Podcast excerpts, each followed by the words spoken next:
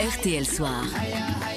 Les dessous de la Coupe du Monde. Les dessous de la Coupe du Monde et RTL à l'entraînement des Bleus ce soir. Entraînement en public avec des jeunes, des enfants à 5 jours du premier match de l'équipe de France. On va aller rejoindre au, au Qatar l'un de nos envoyés spéciaux. Bonsoir Nicolas Georgerot.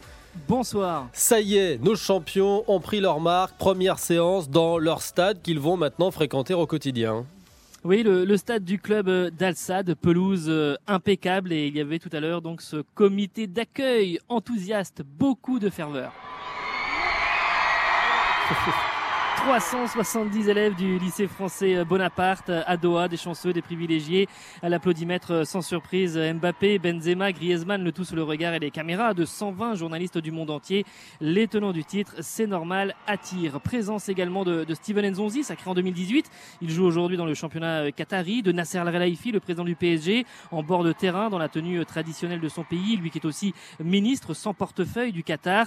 Discussion et échange avec Noël Legrette, le, le président de la fédération qui s'est lui adressé aux joueurs à la mi-journée à l'hôtel. Et Nicolas, vous qui étiez au bord de la pelouse, est-ce que l'entraînement a livré quelques enseignements? Comment vont Varane et Benzema?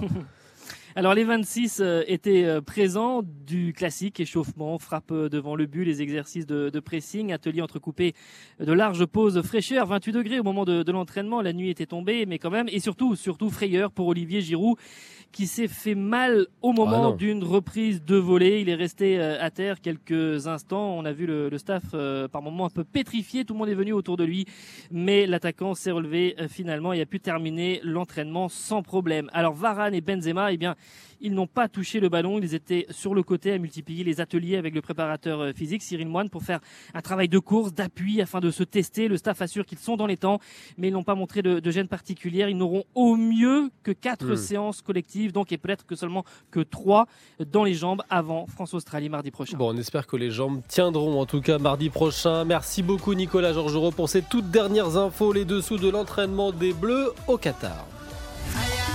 RTL Soir. Les dessous de la Coupe du Monde.